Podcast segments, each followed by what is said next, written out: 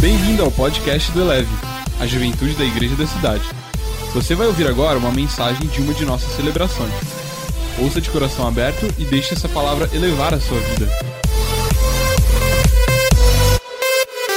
Sim, nós celebramos Jesus, nós celebramos a Sua presença entre nós, nós celebramos o Seu amor, nós celebramos a Sua fidelidade.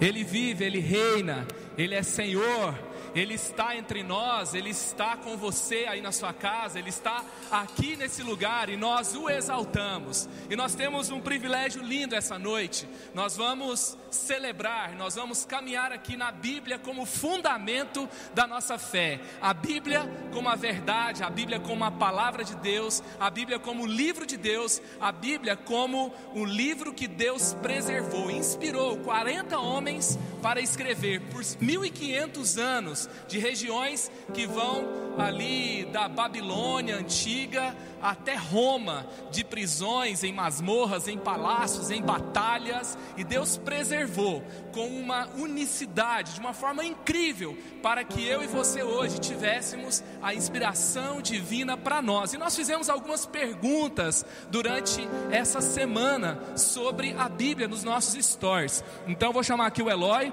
o Eloy vai me ajudar, a gente está aqui com o chat atento o tempo todo. Então você, eu quero dizer para você, o seu amém é importante de onde você estiver. Nós não estamos sozinhos, nós estamos reunidos, reunidos. O culto, o culto ele é coletivo. Então, celebra Jesus de onde você está, celebre a palavra de Deus de onde você está também, e nós vamos ter perguntas para responder no final. E aqui nós vamos interagir agora com algumas colocações, algumas respostas que a galera nos deu durante essa semana. Também fizemos uma pesquisa no Twitter e a galera também disse como está sendo essa quarentena e como estão se relacionando com a Bíblia. Então, você que respondeu no nosso store, a gente vai, vai falar sobre isso agora. E eu quero lembrar você também, aí você tem é, o GC que vai passando durante a nossa celebração, então tem aí as informações embaixo, e você pode também fazer a sua contribuição, você pode fazer o seu, a, sua, a participar do seu dízimo, da sua oferta, do seu, da, da primícia, fazendo essa entrega ao Senhor durante também toda essa celebração. Então vamos lá, o que, que a galera está dizendo aí?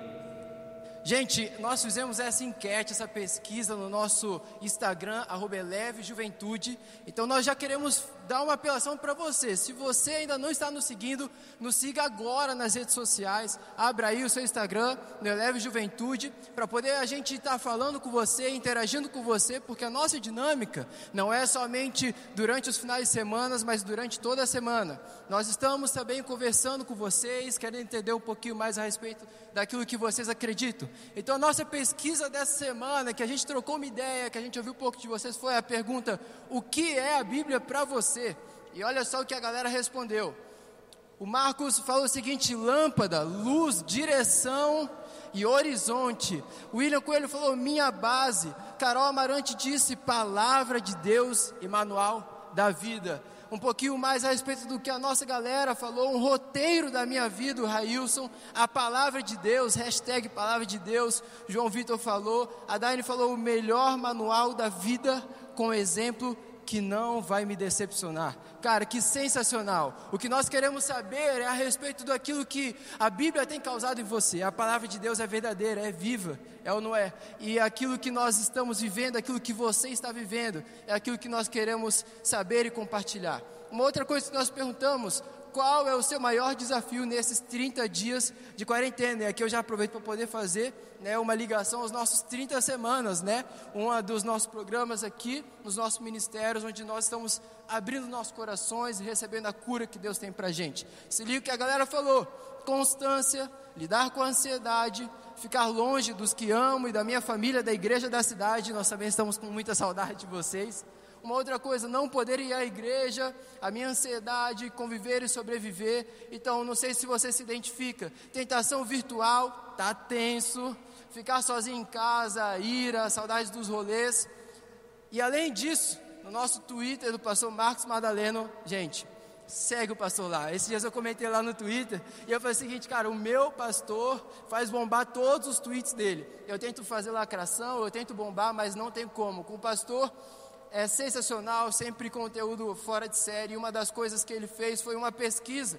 Tema do Eleve Nave de sábado, bora para a Bíblia? E aí, tá firme na leitura? E a gente fez uma pesquisa falando, tropeçando, mas estou indo na leitura, só caixinha de promessa, lembra do ano novo? É, tá ligado, né? Firme diariamente, vixe, deu ruim. Então, assim, temos a maioria firme diariamente, glória a Deus, né? Uh! Então, assim, com a quarentena o, o governo está te ajudando também a estar mais próximo de Deus, mesmo não estando na igreja, você está mais próximo de Deus, mais próximo da Bíblia, porque sobra tempo para você estar conectado com Deus. E tem aqueles que estão tropeçando, mas estão indo. E o importante é isso. O importante é caminhar, o importante é se movimentar, o importante é se alimentar. Gente, nós vamos continuar recebendo as perguntas de vocês através do nosso chat. Aí onde você está acompanhando, seja no canal da Igreja da Cidade. Então, onde você está, manda nossas perguntas. Talvez você esteja é, novo na fé e tenha algumas perguntas sobre a Bíblia, ou quem sabe também você está mais maduro e mesmo assim tem caminhado e Deus tem tocado o seu coração e nós queremos saber a sua opinião. Nós cremos que Jesus validou a palavra de Deus, nós cremos que Jesus aprovou aquilo que foi dito até a sua chegada e construiu em cima daquilo um novo tempo, uma nova aliança. E nós queremos saber quais são as perguntas que você tem a respeito da Bíblia. E nós vamos estar selecionando, né, para poder trocar uma ideia com você. Eu volto já, rapidinho, para poder a gente falar um pouquinho sobre essas perguntas e responder aqui no nosso Eleve Nave. Então fique ligado, interaja com a gente e a gente já volta para poder continuar essa ideia muito boa sobre a Bíblia. É isso aí, galera. Então, mande a sua pergunta e nós vamos responder ao final. Talvez uma das perguntas que você fizer seja respondida aqui durante a nossa fala. E aí então nós vamos selecionar, nós vamos agrupar as perguntas e nós vamos responder. Lembrando que hoje a gente tem participações muito especiais por vídeo do Douglas Gonçalves, do Tel Hayashi e do Paizão. Nós vamos ter o um momento A Bíblia é no final e eles vão trazer essa riquíssima contribuição sobre o que a Bíblia é para cada um deles. Esse é o Eleve Nave de hoje. No Eleve Nave a gente traz é, perguntas e respostas. No Eleve Nave a gente entrevista pessoas e a gente trata de um assunto específico. E hoje você está a bordo com a gente. Nós vamos falar, estamos falando sobre a Bíblia. Então vamos lá. Eu quero trazer hoje é, esse, essa, essa abordagem. O que, que a Bíblia é para cada um de nós? Eu quero, eu quero lembrar aqui que, assim, quando alguém aceita Jesus no nosso meio, ele vai se batizar, ele vai passar pela classe do batismo, ele vai para uma célula, ele vai começar a ser discipulado, e aí então, a partir daí, ele vai começar então a, a, fazer alguns cursos da nossa trilha de crescimento, da nossa trilha de maturidade. E o, um dos primeiros cursos é o alicerce da nossa fé. E nós temos um livro escrito pelo pastor Andrei e pelo pastor Carlito, e nós tratamos de 11 doutrinas essenciais da fé cristã, e a primeira delas é a Bíblia. E um conteúdo que eu vou passar aqui hoje também é inspirado no primeiro capítulo desse livro aqui.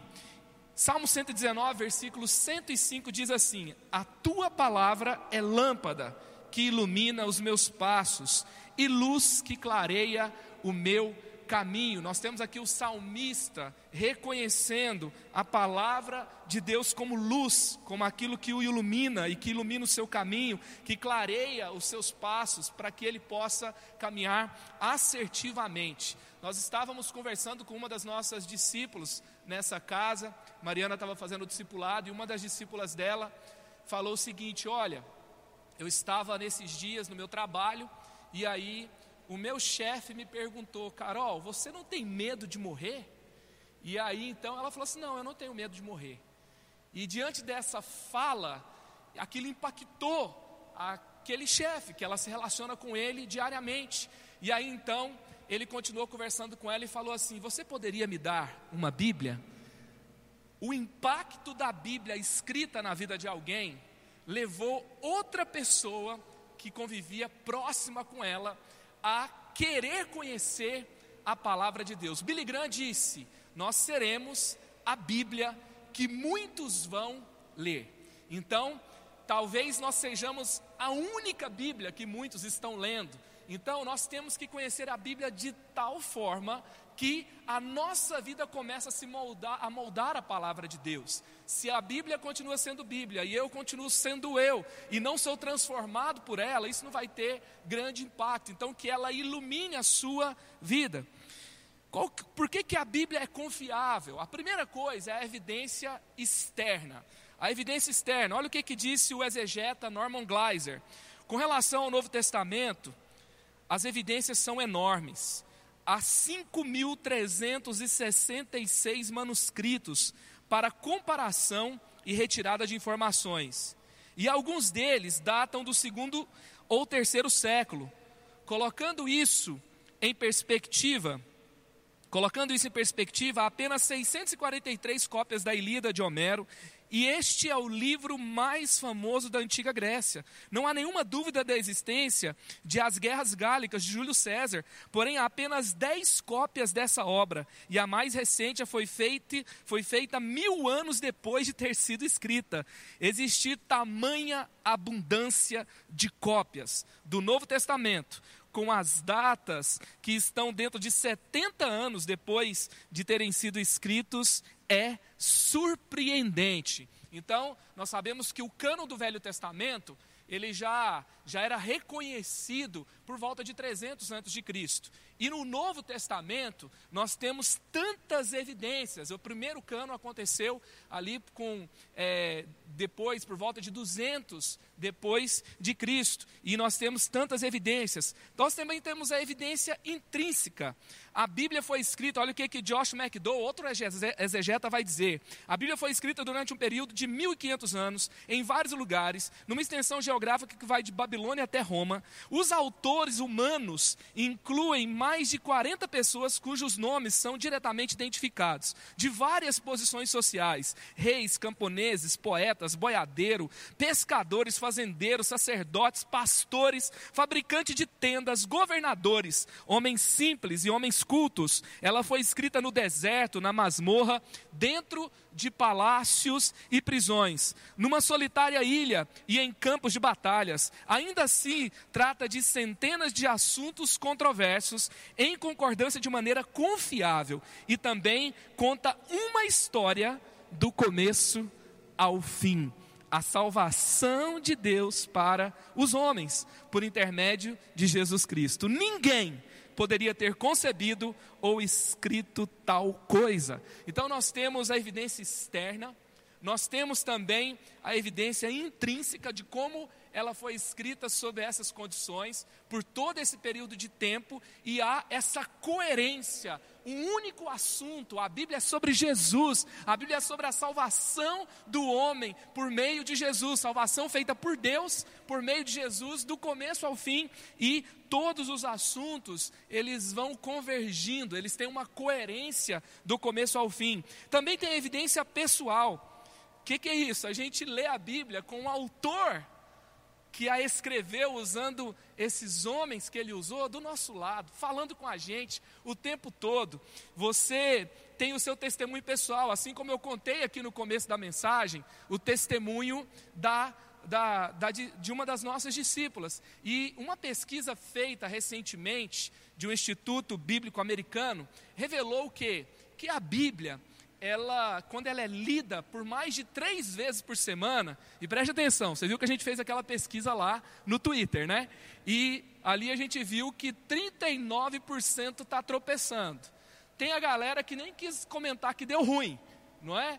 E aí tem a galera que está firme na leitura bíblica. Então eu não sei se você lê diariamente, não sei se você só tem contato com os cultos que a gente faz, não sei se você a lê todo dia, mas a, li, a Bíblia sendo lida, você tendo contato com as Escrituras três vezes por semana ou mais, você vai ver uma redução drástica da, de vícios que você possa é, lutar contra ele. Então, aqueles que lutam contra a pornografia, isso vai reduzir em cerca de 70% se você lê a Bíblia diariamente, se você tem contato com ela diariamente. O que, que é isso? Isso é evidência pessoal. O quanto a Bíblia, me, a Bíblia me transforma. Outra coisa, se você lida com a ira, se você lida com outra, com outra luta com relação ao pecado, você vai perceber que quando você tem mais contato com a palavra de Deus, você cresce, você se desenvolve, você se torna melhor. Então é muito importante você perceber as evidências sobre a Bíblia, mas lembrando que não é só uma evidência,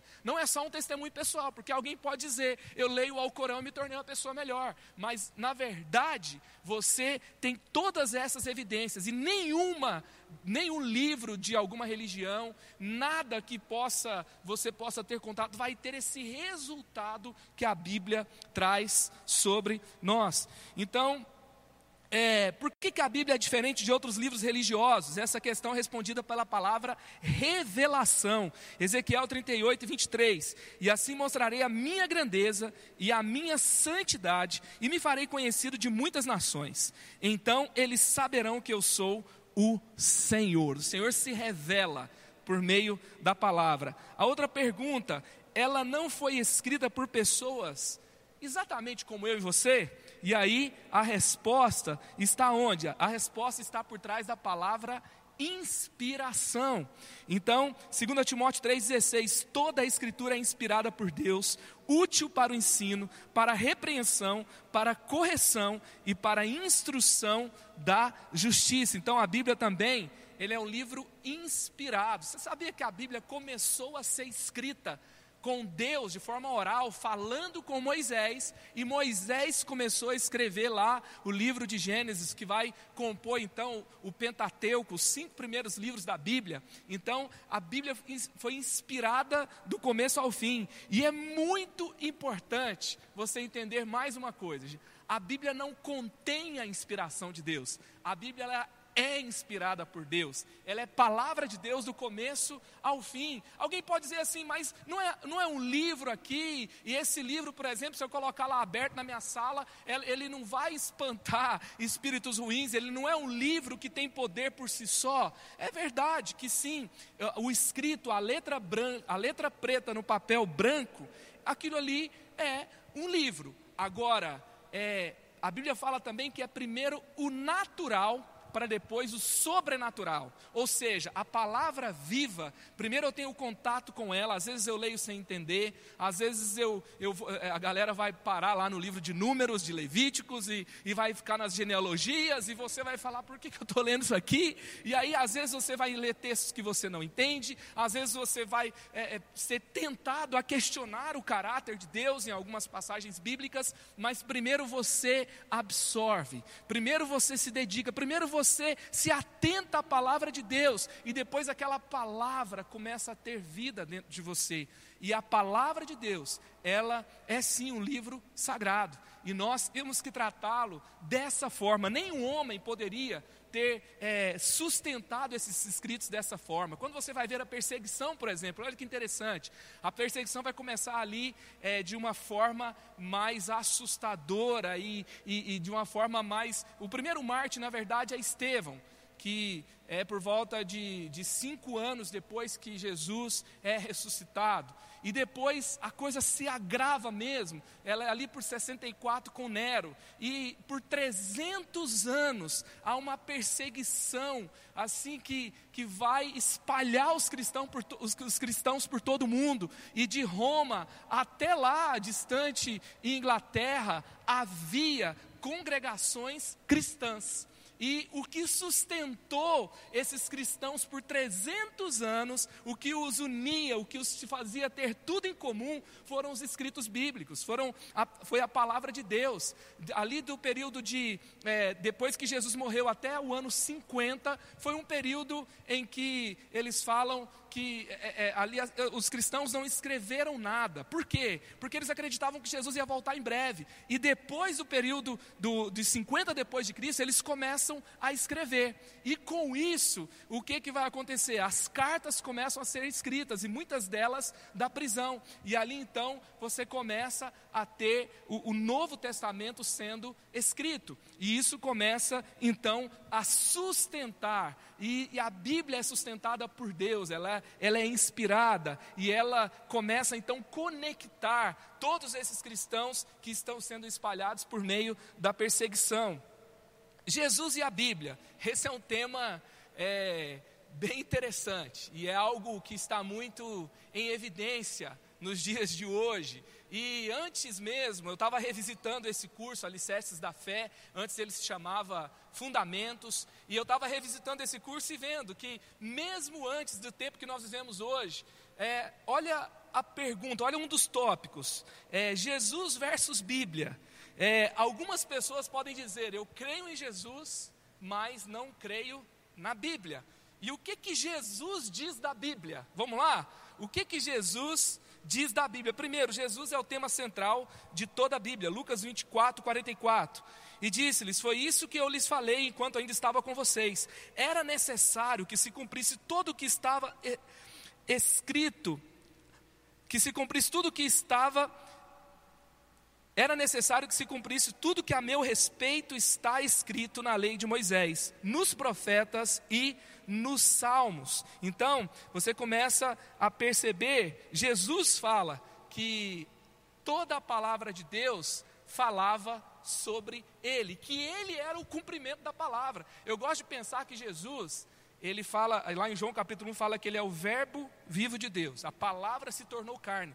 Jesus não simplesmente falava a palavra de Deus, ele se tornou a palavra de Deus, mas ao mesmo tempo que ele se tornou, ele fala, eu sou a palavra, ao mesmo tempo que ele fala que ele era a mensagem de Deus para a terra, ao mesmo tempo que o evangelista João fala que ele é a palavra que se tornou carne, Jesus vai dizer a respeito das Escrituras, e ele vai dizer que ele é o cumprimento daquela palavra, ele vai falar, hoje eu estou cumprindo tudo que foi escrito ao meu respeito, então não existe uma coisa ou outra. Não existe como você, não, eu vou ficar com isso e não vou ficar com aquilo. Nós temos uma tendência de dualidade. Você não tem que escolher entre Jesus e a Bíblia. Os dois vão apontar para a mesma direção. E isso é muito importante. Outra coisa, vamos lá, o que, que Jesus diz sobre a Bíblia? Primeiro, Jesus reconheceu o Espírito Santo como o autor da Bíblia. Jesus reconheceu o Espírito Santo como autor.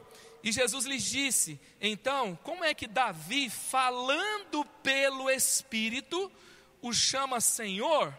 Pois ele afirma: O Senhor disse ao meu Senhor: Senta-te à minha direita, até que eu ponha os teus inimigos debaixo dos teus pés. Então Jesus fala assim: Olha, o Espírito falou por meio de Davi quando ele escreveu o salmo. Então, o que, que acontece aqui? Jesus reconhece Jesus, você crê em Jesus? Então tá bom, tem gente que fala que crê em Jesus, mas não fala o que, que Jesus faz para fazer, não fala o que Jesus fala, não faz o que Jesus pede. E Jesus está dizendo aqui: olha, o Espírito inspirou os escritores da Bíblia. O segundo, Jesus citou a Bíblia como a autoridade. Jesus citou a Bíblia como autoridade. Jesus respondeu: Vocês estão enganados, porque não conhecem as Escrituras nem o poder de Deus. Mateus 22, 29. Também em Lucas 11, Jesus diz claramente que a palavra de Deus não é apenas história ou poesia, mas ela deve ser obedecida.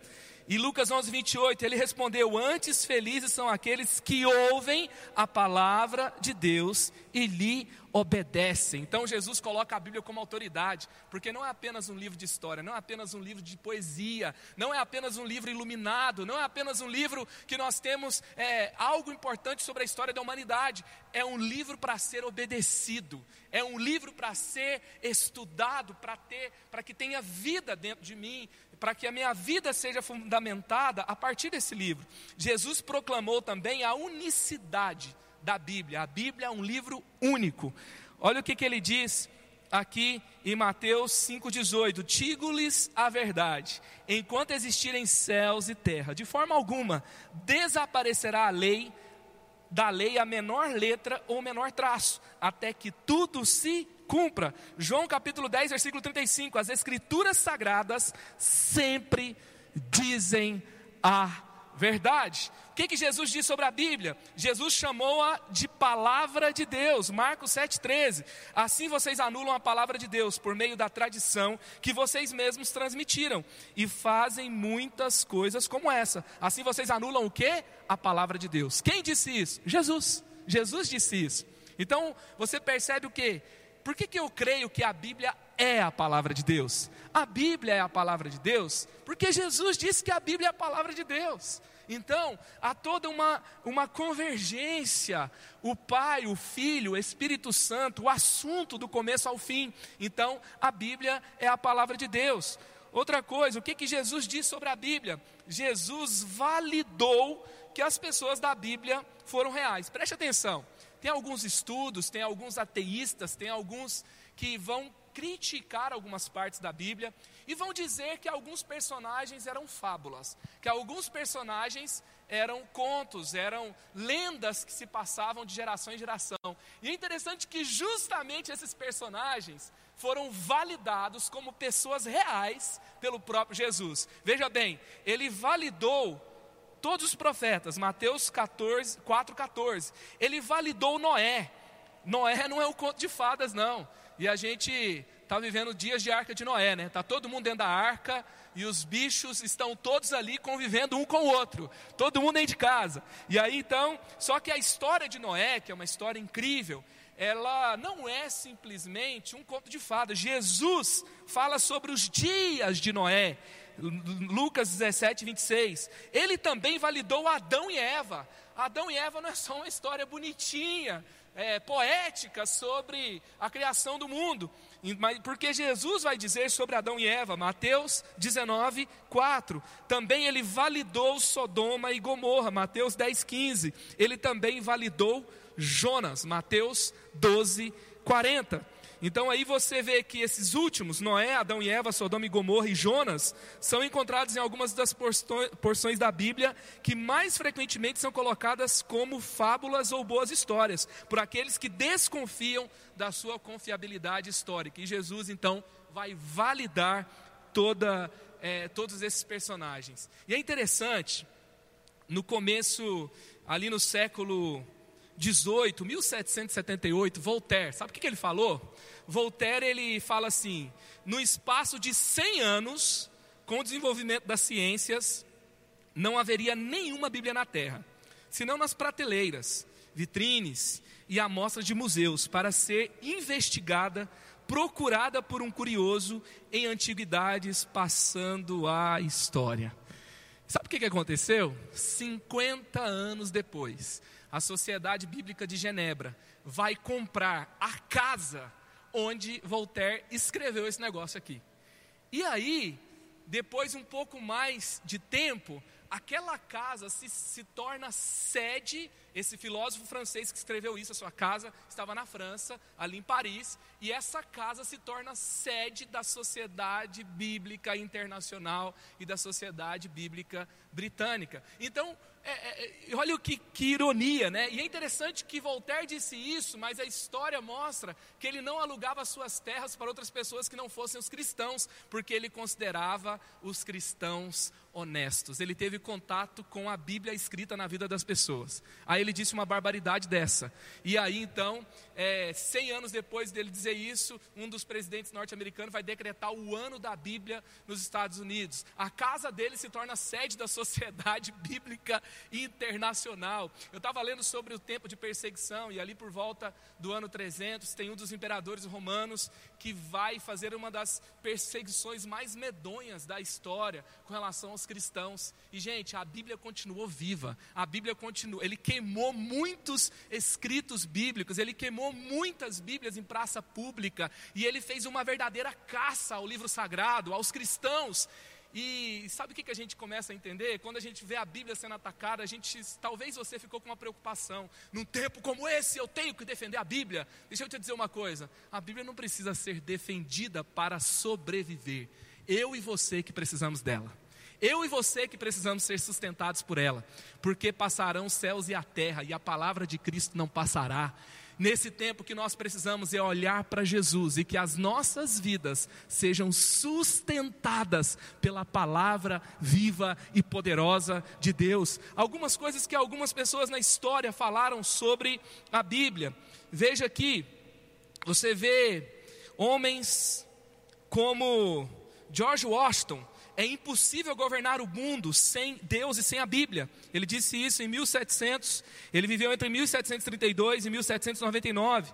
Também é, Giuseppe Guaribaldi, um patriota italiano, com a Bíblia alcançamos a liberdade real, ela é o melhor aliado. Immanuel Kant, que o homem progrida quanto quiser, que todos os ramos do conhecimento humano se desenvolvam ao mais alto grau, coisa alguma substituirá a Bíblia, base de toda cultura e de toda educação. Isaac Newton, há mais indícios da autenticidade na Bíblia do que em qualquer história profana um cientista disse isso. Também Vitória Alexandrina, rainha da Inglaterra, que viveu entre 1819 e 1901, esse livro dá razão à supremacia da Inglaterra. Então ela fala que a prosperidade da Inglaterra tinha a ver com os fundamentos da palavra de Deus. E aí eu pergunto a você, como nós devemos responder à Bíblia? com reverência, Salmo 119, 120, com satisfação, Salmo 1, 2, com apreciação, Salmo 119, 72, com louvor, Salmo 119, 62, com alegria, Salmo 119, 111, com amor, vamos amar a Bíblia, Salmo 119, 47, com obediência, Deuteronômio 5, 32, João 14, 15, Tiago 1, 22 que nós possamos nos voltar para a palavra de Deus. Nesses dias onde nós estamos dentro de casa, talvez seja um convite. Convite para lermos mais a Bíblia, a palavra de Deus. Eu gosto de ler vários livros. Eu gosto de. Esse, esses dias eu estava celebrando, porque a editora Inspira está no Kindle agora. E eu amo ler no Kindle, amo ler livro de papel, amo rabiscar os livros. Mas tem muitas pessoas que, ao longo do tempo, eles leem vários livros e até pregam sobre a Bíblia, mas não leem a Bíblia constantemente. A Bíblia não é só um livro de pesquisa, a Bíblia não é só sobre um livro sobre assunto, a Bíblia não, não é só um livro para você estudar para pregar. A Bíblia é a palavra de Deus. E a palavra de Deus sustenta, edifica a nossa fé, encoraja a nossa caminhada. A palavra de Deus constrói a vida que Cristo preparou para mim e para você. Então, é tempo de nos voltarmos para a palavra de Deus. Nós vamos continuar falando sobre isso. Nós vamos agora começar a responder algumas perguntas. Eu queria te convidar para ficar até o final, mandar suas perguntas, e nós queremos também, daqui a pouco, nós vamos ouvir o que que o Theo, o Douglas e o Paizão falaram sobre o que a Bíblia é para eles. Então fica conectado aí com a gente até o final. Tem perguntas aí, Eloy?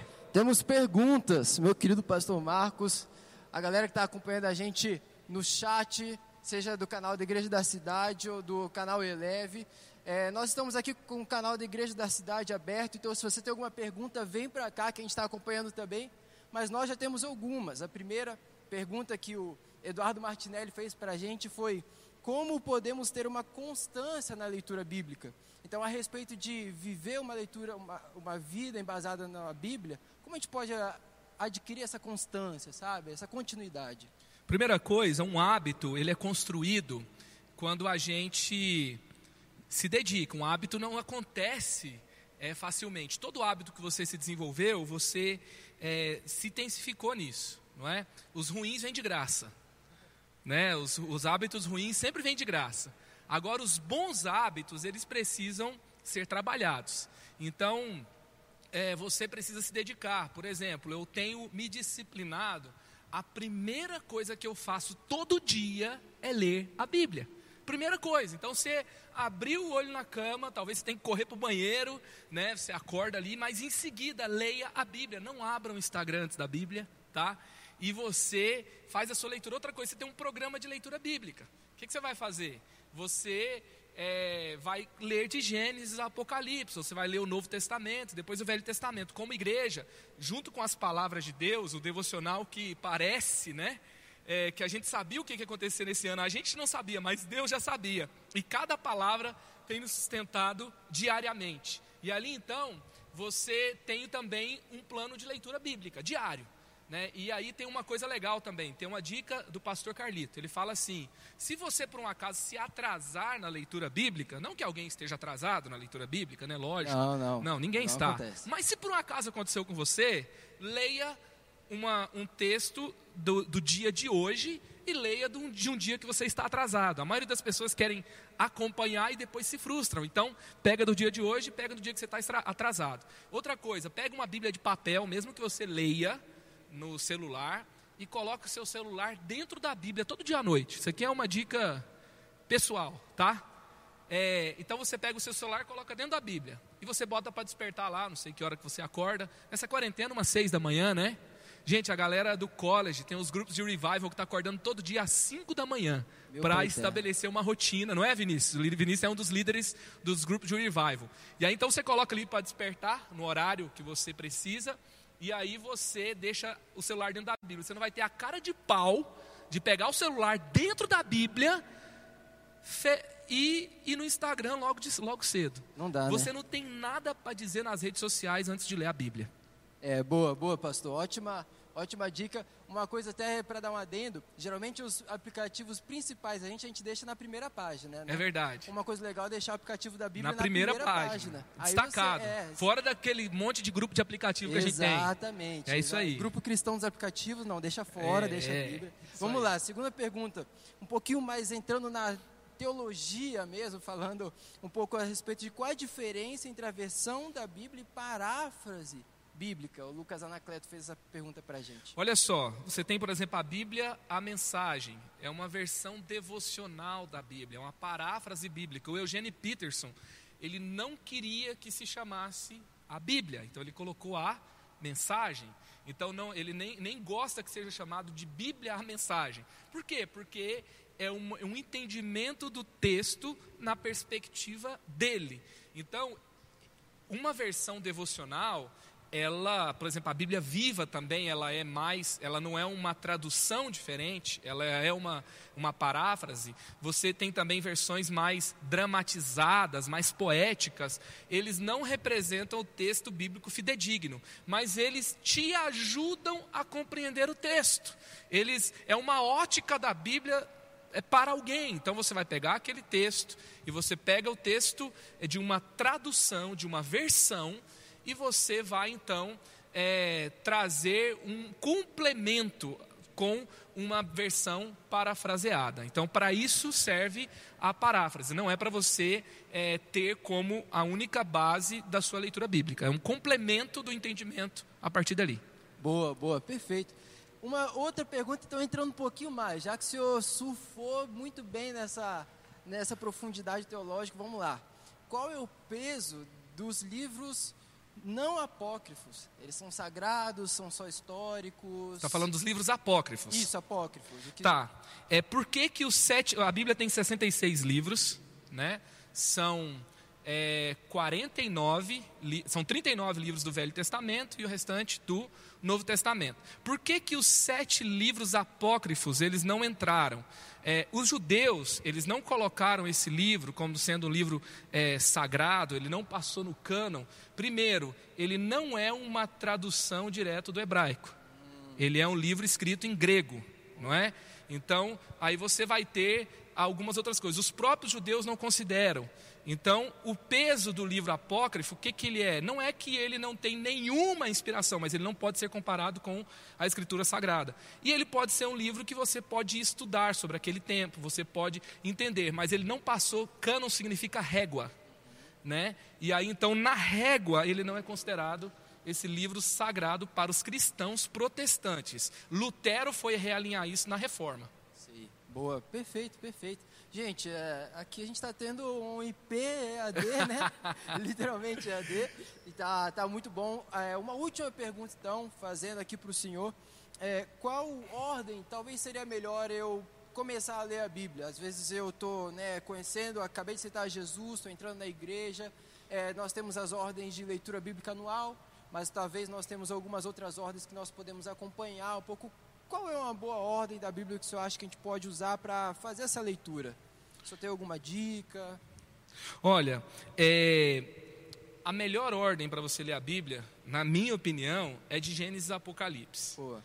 Mas se você é um novo crente, ou se você começou a ler criança, é interessante você ler primeiro Mateus, Marcos, Lucas, João, ler os evangelhos, ler o Novo Testamento, e depois você pode ler Salmos, Provérbios, e depois você pode ler é, de Gênesis até Malaquias. Então, é, tem, algumas, é, é, tem algumas formas de ler também que eu acho bem interessantes, eu já li assim também.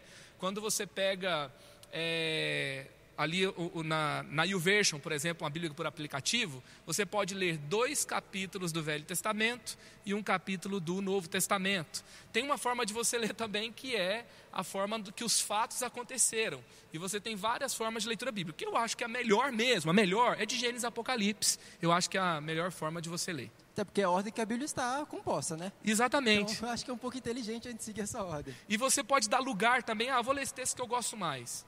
E Spurgeon disse uma coisa muito importante: se você é, se apega, você crê apenas na parte da Bíblia que você gosta mais, você não crê na Bíblia, mas em você mesmo. Hum. Então, a, a, leitura bíblica é uma disciplina pessoal, é uma dedicação, é uma, é uma decisão que você tem de conhecer a Deus, de conhecer a palavra de Deus do começo ao fim, isso vai fazer toda a diferença. Posso fazer mais uma então? Mais uma e a gente vai chamar o vídeo do Douglas Gonçalves. Beleza, vamos lá. Olha, olha só, qual a melhor resposta para a pergunta? Como você acredita em um livro escrito por homens que pode ter sido alterado? O senhor falou um pouquinho na sua pregação, né, a respeito da inspiração que o Espírito Santo trouxe para esses homens que escreveram. Mas essa pergunta, principalmente para quem tem levado né, nesse tempo a palavra de Deus, onde está, tem surgido muito. Como você acredita num livro que foi escrito por homens, né? Olha só, é, Jesus reconheceu que a Bíblia foi inspirada. Ali, praticamente, o cânon do Velho Testamento, que era considerado como a lei e os profetas, que é, foi colocado ali antes de Cristo, a primeira, a, primeira, é, é a primeira consideração dos livros sagrados, já estava fechado. E, e, você tem ali é uma validação de Cristo nos tempos de Jesus dessa primeira, desse primeiro cano. Boa. E ele fala que a Bíblia é a palavra de Deus e ele cita diversos textos bíblicos. É interessante que assim, Jesus aparece lendo a Bíblia pela primeira vez numa sinagoga em Nazaré. E quando ele chega, o que, que ele lê? Ele lê Isaías 61. Ele fala: O Espírito de Deus está sobre mim, ele me ungiu para pregar as boas novas. Ele pega e fecha o livro e fala assim: Hoje se cumpriu esse texto. Eu sou o cumprimento dessa palavra. E aí você tem diversos momentos, quando ele vai lidar com Satanás, Boa. ele cita em cada tentação Interessante que, olha só, Satanás cita um texto bíblico para ele. Se lança e aos teus anjos dará ordem a seu respeito. Aí ele pega e fala: Não tentarás o Senhor seu Deus. Então, assim, é importante esse momento também, porque to, muitas seitas têm base em um trecho da Bíblia. Uhum. Né? E aí, e outra coisa importante, a gente fala assim: ah, foram escritos por 40 homens, mas muitas seitas têm um livro que foi inspirado por um homem só. Entendeu? E aí você tem 1.500 anos de divergência. E tem uma coisa muito importante que eu queria fechar aqui antes da gente chamar o próximo vídeo. É, aí você fala assim: não, mas parte da Bíblia é inspirada e parte da Bíblia não é inspirada. Então tá bom. Quando você diz isso, você está dizendo que você vai dizer o que é inspirado. Já, Ei, já ficou difícil, né? o negócio aí. E segundo, você está dizendo que Deus deu a revelação inteira para uma só pessoa. 40 pessoas inspiradas por Deus convergendo no mesmo assunto e Jesus validando tudo do, do, do, do velho, e depois ali, a partir dali, é escrito sobre o que ele disse. A palavra dele vai inspirar o Novo Testamento. O que, que isso demonstra? Que Deus, até por segurança nossa, ele não entregou a revelação completa para uma só pessoa, ele deu a revelação para a igreja de Jesus. Então, confiar no cano, confiar na Bíblia como palavra de Deus, como a inspiração que Deus trouxe para nós. Esse é o livro que Deus guardou para nós isso é muito mais confiável do que qualquer outro é, fundamento que você possa ter para a palavra de Deus. Perfeito, perfeito, é isso aí. Então, o, o Novo Testamento ele foi escrito embasado em um homem que validou o Antigo Testamento. Jesus. E isso valida a própria Bíblia como inteira, não tem que questione, não tem que fale. É isso aí. Boa. Tem questionamentos, mas são fracos, né? Sempre tem respostas de Deus para isso. Vamos assistir então o Douglas? Vamos Douglas falou pra gente, galera, o que a Bíblia é para ele. Assista o vídeo e fica ligado aí que tem mais. Fala galera, leve, que honra estar participando com vocês desse culto. Espero que vocês estejam bem. Nós estamos muito bem aqui em casa tirando esse tempo com a família, tirando esse tempo com Jesus. E não vejo a hora de acabar esse tempo só para eu poder ir aí ver vocês, encontrar com vocês, ver vocês face a face. Cara, obrigado por ter me convidado para eu falar esse tema que eu tanto amo e que eu tenho dedicado a minha vida, que é a palavra de Deus. Temos dedicado a nossa vida aqui no Desascope para ensinar a palavra de Deus para nossa geração. E por que isso é tão importante? Porque o grande perigo, o grande inimigo hoje, o grande ídolo da nossa geração se chama relativismo. É dizer que tudo é relativo, que a sua verdade, eu tenho que respeitar a sua verdade, você tem que respeitar a minha verdade e tal. Só que nisso a gente está caindo no engano, ok? Por quê? Porque eu não tenho a capacidade de saber a verdade, você não tem a capacidade de saber a verdade. Porque a grande fala hoje é faz um mergulho para dentro de você para você descobrir sua verdade. Não! O engano está dentro de você. Porque nós pecamos, nós estamos com a mente totalmente distorcida. Então, qual é a única forma de conhecer a verdade? Se a verdade se revelasse a nós. Cara, é, você precisa entender o seguinte: tudo que tem para conhecer sobre Deus, que é a verdade, sobre o ser humano, sobre quem nós somos, sobre o que é o mundo, por que, que a vida existe, como ela começou, é o que vai ser a eternidade, é somente através daquilo que Deus deixou pra gente revelado, que é a palavra de Deus. Cara, a Bíblia é, é esse livro maravilhoso que o ápice dela é Jesus Cristo, o Rei, vindo, morrendo pelas suas criaturas e prometendo que voltaria. Sabe? É a história de, de, de como Deus vai restaurar todas as coisas e já começou a restaurar. É, esses dias eu estava lendo Mateus 4 e fala sobre é, quando Jesus chama Pedro, quando Jesus chama João, seus irmãos, e os dois textos desse, dele chamando esses discípulos falam, e deixaram tudo imediatamente, o seguiram. E eu fui orar e falei, Senhor, por que, que eles deixaram imediatamente tudo? Como é que faz pra, pra galera deixar imediatamente? Como é que faz pra eu deixar imediatamente seguir? Sabe o que ele me disse? Eles deixaram imediatamente porque eles tinham contexto. Como assim, Douglas? Eles deixaram imediatamente porque eles sabiam o Antigo Testamento inteiro. Eles estavam aguardando o Cristo o Messias. A gente precisa ensinar a palavra de Deus para nossa geração, para que eles tenham contexto de quem é Cristo. Nós temos que ensinar que Cristo veio de Abraão, que Cristo veio de Israel, uma nação, que Cristo veio de um reino davídico, as alianças. Nós temos que ensinar a palavra de Deus completa, porque de Gênesis a Apocalipse o Evangelho está ali estampado. E qual é o Evangelho? Deus quer habitar entre nós, de Gênesis Apocalipse. E a, e a, Bíblia é esse livro contando a história de como Deus está vindo habitar entre nós e reinar sobre toda a terra. Cara, seja apaixonado pela palavra de Deus, leia a palavra de Deus, ensine a palavra de Deus, compartilhe a palavra de Deus, deixe ela ser central na sua vida. Não entre no relativismo, ela é a verdade absoluta. Deus abençoe vocês e não se esqueçam, né? Vocês são cópias de Jesus. Valeu!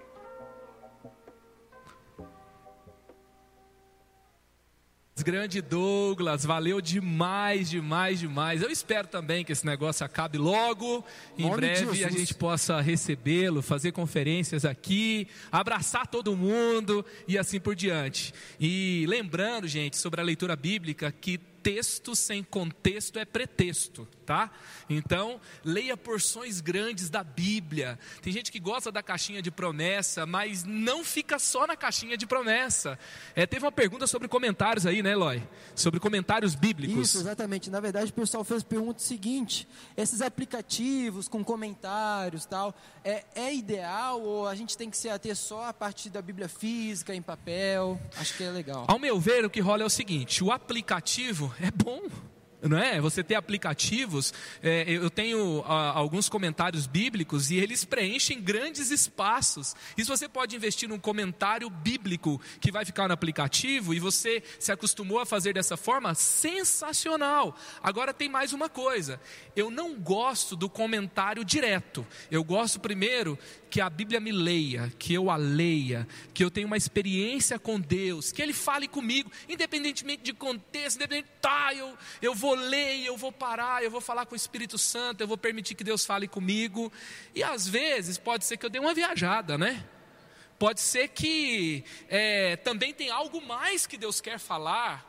Então eu, eu, aí entra um comentário bíblico. Então, quando eu vou é, depois do meu tempo devocional e eu quero estudar um pouco mais, então eu acredito que comentário ajuda. Teve umas perguntas capciosas também, né? Teve, teve também aquela pergunta fatídica, Sempre tem, né? né? Qual que é a versão mais fiel às escrituras, né? Qual que é a versão que Tem muitas perguntas sobre versões, né? tem inúmeras, inúmeras. Gente, tem mais inúmeras. versões preferidas, né? Mas assim, você pega, por exemplo, a NVI. A NVI, ela é uma versão extremamente confiável. Quem organizou a versão brasileira da NVI foi Luiz Saião. O cara fala hebraico fluentemente. Ele organizou um grupo de estudo que fez essa tradução.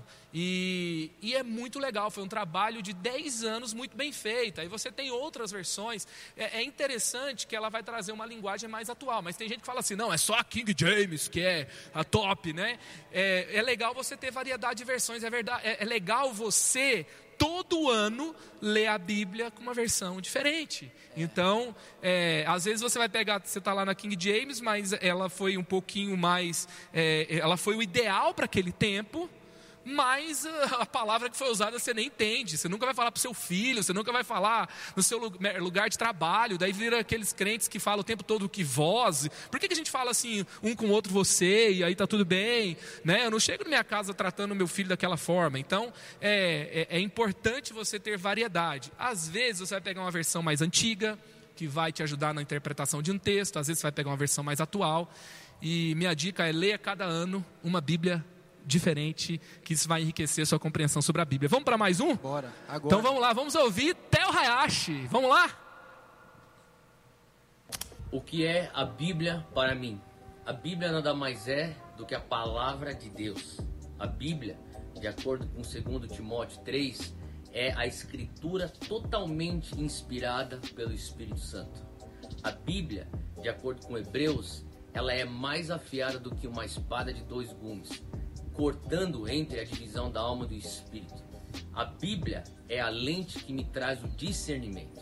Em outras palavras, a Bíblia é a lente que me traz clareza para saber o que é do homem, o que é do inimigo e o que é de Deus. A Bíblia é o prisma pelo qual eu devo enxergar a sociedade.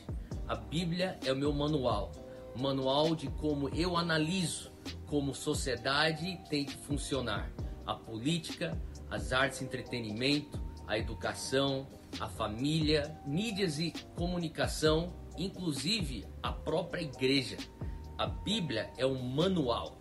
A Bíblia é minha constituição como um cidadão do reino e a Bíblia é nada mais do que o meu livro que me traz a missão que eu tenho para cumprir enquanto estou na terra.